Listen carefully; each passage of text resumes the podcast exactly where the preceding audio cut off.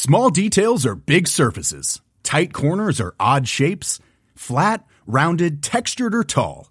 Whatever your next project, there's a spray paint pattern that's just right. Because Rust new Custom Spray 5 in 1 gives you control with five different spray patterns. So you can tackle nooks, crannies, edges, and curves without worrying about drips, runs, uneven coverage, or anything else. Custom Spray 5 in 1. Only from Rust Le studio Biloba présente Le meilleur résumé, la littérature au creux de l'oreille. Dans cet épisode, découvrez Le malade imaginaire de Molière.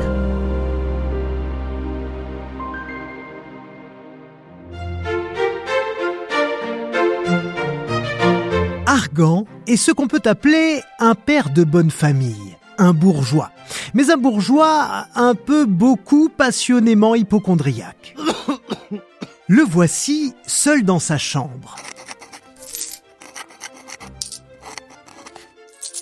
Il fait le compte de ce qu'il doit à son apothicaire et à ses médecins pour les traitements dont il a bénéficié ce mois-ci.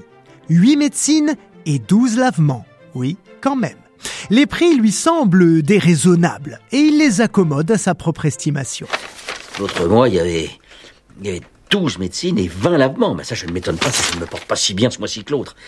Ah non, je le dirai à M. Purebron, afin qu'il mette hors à cela.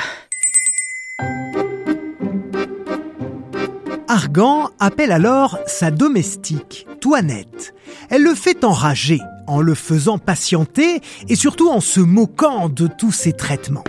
La fille d'Argan, Angélique, fait apparition à son tour. Et ça tombe parfaitement bien, puisqu'il voulait justement avoir une conversation avec elle. Mais il reporte de quelques minutes car il doit soudain s'absenter dans le lieu d'aisance, si vous voyez ce que je veux dire. Angélique se retrouve seule avec la domestique et elle en profite, une fois de plus, pour lui parler de celui qui occupe toutes ses pensées, Cléante. Ils se sont rencontrés récemment, mais leur passion est telle qu'il lui a promis de la demander en mariage. Toinette, si celui-là me trompe, je ne croirai de ma vie aucun homme. Quand Argan revient, il annonce à sa fille que justement, on l'a demandé en mariage, et en plus, il a accepté. Angélique ne peut cacher sa joie, mais au fil de la discussion, elle comprend qu'il ne s'agit pas de Cléante, et non, mais d'un certain Thomas Diafoirus, neveu de Monsieur Purgon, qui est le médecin de son père. Complètement anéantie, elle s'enfuit de la pièce. Restée seule avec son maître, Toinette critique ouvertement ce projet ridicule et tente de le faire changer d'avis. Mais votre fille doit épouser un mari pour elle. Et n'étant point malade, il n'est pas nécessaire de lui donner un médecin. C'est pour moi que je lui donne ce médecin. Et une fille d'un bon naturel doit être ravie d'épouser ce qui est utile à la santé de son père. La discussion s'envenime Toinette étant persuadée qu'Angélique ne consentira jamais à épouser ce Thomas Diafoirus. Argan s'emporte et menace de la placer dans un couvent si elle refuse. C'est d'ailleurs ce que suggère son épouse, Béline, la belle-mère d'Angélique. En entendant la dispute, sa femme arrive justement. Et en voyant dans quel état de colère il s'est mis, elle le cajole et lui dit des paroles apaisantes. Argan est sous le charme et il lui rappelle qu'il compte bien faire modifier son testament pour lui être favorable. Et là, incroyable coïncidence, le notaire de Béline est justement derrière la porte. Consulté sur la question, Maître Bonnefoy explique qu'en l'état actuel du droit, Argan ne peut rien léguer à sa femme. Comment puis-je faire, s'il vous plaît, pour lui donner mon bien et en frustrer mes enfants? Le notaire donne quelques combines et Argan ajoute que de son vivant, il peut déjà donner à son épouse 20 000 francs en or qu'il tient cachés dans le lambris de sa chambre. Évidemment, Béline ne reste pas insensible à cette information. De son côté, Toinette a chargé son amant, Polichinelle, de prévenir Cléante du mariage qui a été convenu pour Angélique. Dès le lendemain, le jeune homme se présente chez Argan avec l'intention de se faire passer pour le remplaçant du maître à chanter de sa fille. Toinette l'introduit alors auprès de son maître. Argan est un peu occupé, là, tout de suite. Il effectue les exercices physiques prescrits par Monsieur Purgon, douze allées et douze venues à travers sa chambre. C'est pour cette raison qu'il insiste pour que la leçon de chant ait lieu ici, devant lui, car il adore la musique et compte bien voir les progrès de sa fille. Toinette s'en va et Angélique entre dans la pièce. Quelle n'est pas sa surprise lorsqu'elle reconnaît Cléante qui se tient auprès de son père. Mais leurs retrouvailles à mots couverts sont de courte durée. Elles sont coupées par Toinette qui annonce la venue de Monsieur Diafoirus accompagné de son fils. Et on découvre donc Thomas Diafoirus, loin d'être beau et élégant. Il apparaît comme un être complètement inadapté il présente ses compliments à Argan en récitant un discours euh, totalement malaisant. Je viens saluer, reconnaître, chérir et révérer en vous un second père. Mais un second père auquel j'ose dire que je me trouve plus redevable qu'au premier. Voilà, c'était complètement malaisant. Ceci fait, il se tourne vers Angélique et, il la prend pour Béline, la femme d'Argan. On lui fait donc comprendre sa méprise et le voici qu'il récite le discours qu'il avait préparé pour sa future fiancée, tout aussi gênant. Mademoiselle, comme les naturalistes remarquent que la fleur nommée héliotrope tourne sans cesse vers cet astre du jour, aussi mon cœur, d'ores en avant, tournera-t-il toujours vers les astres resplendissants de vos yeux adorables? Pendant tout ce temps, Cléante est restée dans la pièce, et il est maintenant prié de faire chanter Angélique pour divertir tout le monde. Les deux jeunes gens se déclarent leur amour en musique, en faisant croire qu'ils lisent les paroles inscrites sur la partition. Mais un père assez vu vous veut assujettir. Plutôt, plutôt mourir. Argan est agacé et il interrompt leur chant, puis renvoie le prétendu maître de musique. Nous nous serions bien passés de votre impertinent opéra. J'ai cru vous divertir. Les sottises ne divertissent point. Cléante s'en va et la discussion s'engage maintenant à propos du mariage entre Thomas et Angélique. Celle-ci dit très franchement qu'elle a besoin de temps, qu'on ne doit pas la forcer à épouser quelqu'un pour qui elle n'a pour le moment aucune inclination. Mais sa belle-mère tente de forcer les choses. Si elle ne veut pas se plier à la volonté de son père, elle ira bel et bien au couvent. Angélique défend alors sa propre vision du mariage, en critiquant notamment l'union de Béline avec son père. Il y en a d'aucunes qui prennent des maris seulement pour se tirer de la contrainte de leurs parents et se mettre en état de faire tout ce qu'elles voudront. Il y en a d'autres, madame, qui font du mariage un commerce de pur intérêt, qui ne se marient que pour gagner des douaires, que pour s'enrichir par la mort de ceux qu'elles épousent, et courent sans scrupule de mari en mari pour s'approprier leur dépouille. Le ton monte entre la belle-mère et la belle-fille. Elles sortent toutes les deux de la pièce, laissant Argan avec les Diafoirus, père et fils. Et avant de les laisser partir, Argan leur demande de l'ausculter. Les deux médecins ne manquent pas de lui donner leur dernière recommandation médicale. Ne mettre dans les œufs que des grains de sel par nombre pair et prendre toujours ses médicaments par nombre impair. Et en fait, pendant ce temps, Cléante n'était pas tout à fait partie. Eh non, il s'est arrangé pour rejoindre Angélique dans ses appartements. Malheureusement, Béline les a surpris et elle vient tout de suite en avertir son mari. Elle lui conseille d'ailleurs de faire parler sa deuxième fille, Louison, qui était là elle aussi. Lorsque son père l'appelle pour qu'elle raconte ce qu'elle a vu, la petite fille prétend n'avoir rien vu du tout. Alors, il la menace du fouet et Louison fait semblant de tomber raide morte. Malgré tout, elle finit par lui rapporter l'entrevue entre Cléante et Angélique. Argan reçoit ensuite la visite de son frère, Bérald. Ce dernier lui annonce qu'il est venu proposer un bon parti pour sa nièce Angélique. En réalité, il est de connivence avec Toinette pour faire oublier le fils Diafoirus et considérer le mariage avec Cléante. Ah, mais Argan n'en démord pas. Il faut que sa fille épouse Thomas Diafoirus, car il lui faut absolument un gendre médecin. Et Bérald se moque ouvertement de lui. Est-il possible que vous serez toujours en béguiné de vos apothicaires et de vos médecins, et que vous vouliez être malade en dépit des gens et de la nature? Et il réfute la compétence des médecins. Et quand on parle du loup, on en voit la queue. C'est l'expression consacrée. Voici Monsieur Fleurant, l'apothicaire, qui entre avec une seringue à la main. C'est l'heure pour Argan de son lavement.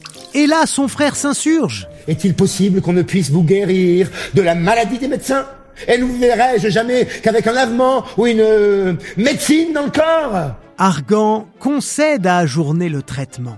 Mais Monsieur Fleurant s'en offusque. On lui a fait perdre son temps et il s'en va de ce pas dire à Monsieur Purgon qu'on l'a empêché d'exécuter ses ordres.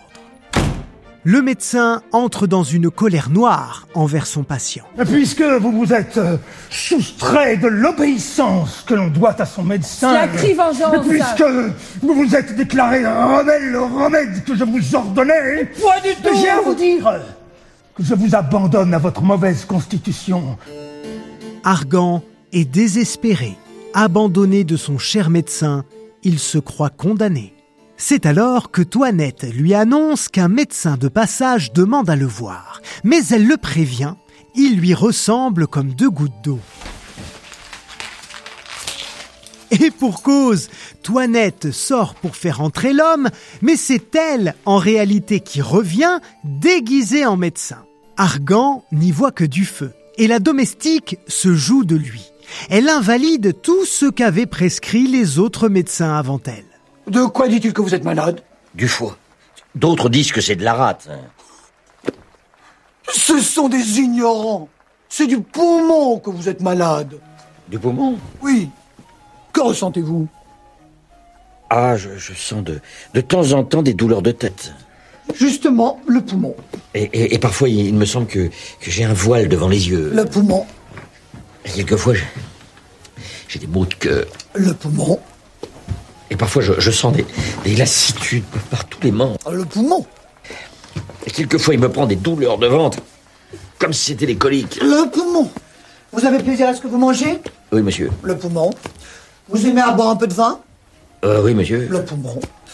Il vous prend un petit sommeil après le repas et vous êtes bien aise de dormir? Ah oui, oui, monsieur. Le poumon, le poumon, vous dis-je Une fois sa petite farce terminée, Toinette réapparaît en domestique, tandis que les deux frères poursuivent leur discussion. Maintenant qu'Argan est défait de l'emprise de Monsieur Purgon, Bérald lui suggère de se méfier aussi de sa femme. Il sous-entend qu'elle ne l'aime pas vraiment. Toinette a alors une idée.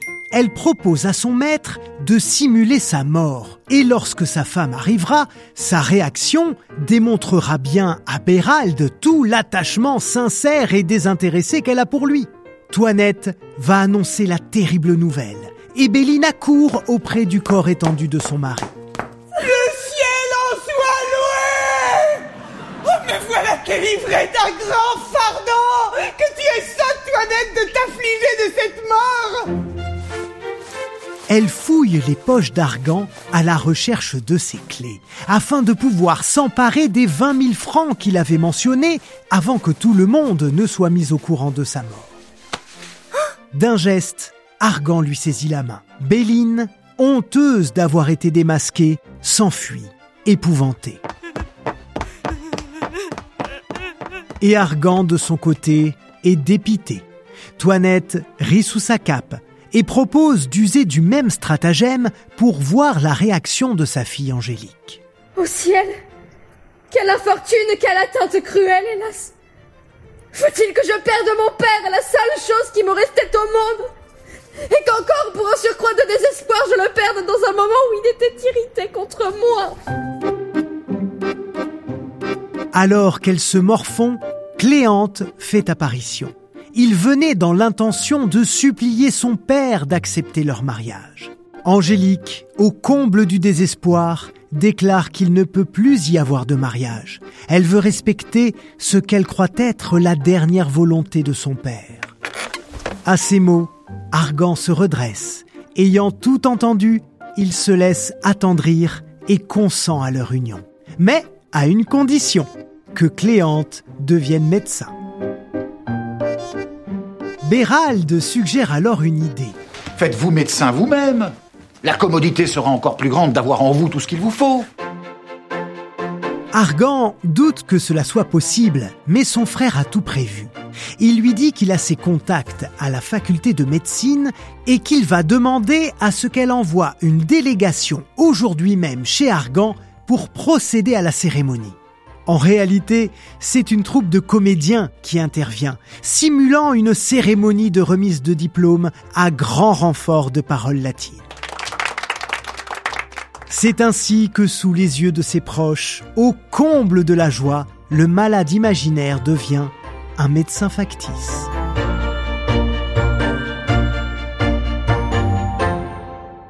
Le malade imaginaire est l'une des pièces les plus connues de Molière. De son vrai nom, Jean-Baptiste Poquelin, ce dramaturge est devenu l'auteur favori du jeune Louis XIV à l'âge de 36 ans. Joué pour la première fois en 1673 sur la scène du Palais Royal, cette pièce est plus précisément une comédie-ballet, un genre inventé par Molière musiciens et danseurs occupent effectivement la scène durant le prologue et trois intermèdes. Dans cette œuvre, Molière critique ouvertement les médecins. Il tourne leur savoir en ridicule. Il faut dire qu'il a perdu son fils, puis sa compagne, et en 1665, il contracte la tuberculose. Il est donc convaincu de l'impuissance de la médecine. Il avait d'ailleurs déjà écrit d'autres pièces sur ce thème. Le médecin volant en 1659, L'amour médecin en 1665 ou alors Le médecin malgré lui en 1666. Dans Le malade imaginaire, il se plaît à se citer lui-même de manière autodérisoire à travers les répliques de ses personnages. Ainsi, dans l'acte 3, Béralde propose à Argan d'aller se divertir en allant voir jouer une comédie de Molière. Ce à quoi le malade lui répond C'est un bon impertinent que votre Molière avec ses comédies, et je le trouve bien plaisant d'aller jouer d'honnêtes gens comme les médecins. Il faut vous dire également qu'avant d'être auteur, Molière était avant tout un comédien passionné. Le rôle du malade imaginaire était taillé pour lui. Il n'avait pas à feindre ses quintes de tout et sa maigreur maladive. Mais contrairement à ce que raconte la légende, il n'est pas du tout mort sur scène. Au cours de la quatrième représentation, il s'est senti mal une fois le rideau fermé. On l'a alors emmené chez lui et c'est là-bas qu'il a rendu son dernier soupir.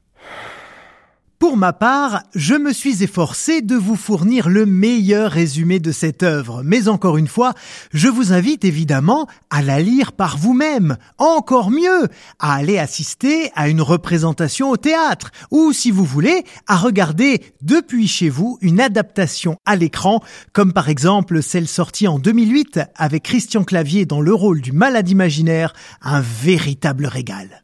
Euh, grandesse doctoresse dans cet épisode, nous avons utilisé quelques extraits de cette adaptation ainsi que de certaines représentations théâtrales filmées et les liens sont évidemment à retrouver dans la description.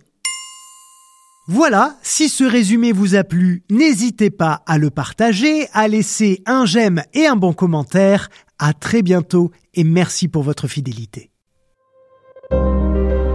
Cet épisode a été coécrit par Candice de Gatine, Gabriel Massé et Loïc Landreau. Il vous a été présenté par Loïc Landreau.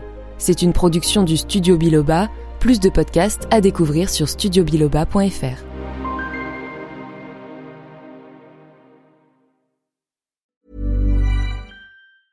Small details are big surfaces. Tight corners or odd shapes? Flat, rounded, textured, or tall? Whatever your next project, there's a spray paint pattern that's just right. Because Rust new Custom Spray 5 in 1 gives you control with five different spray patterns.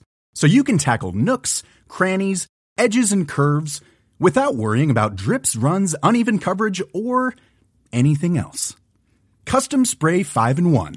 Only from Rust Hi, I'm Daniel, founder of Pretty Litter. Cats and cat owners deserve better than any old fashioned litter. That's why I teamed up with scientists and veterinarians to create Pretty Litter. Its innovative crystal formula has superior odor control and weighs up to 80% less than clay litter. Pretty Litter even monitors health by changing colors to help detect early signs of potential illness. It's the world's smartest kitty litter. Go to prettylitter.com and use code ACAST for 20% off your first order and a free cat toy. Terms and conditions apply. See site for details.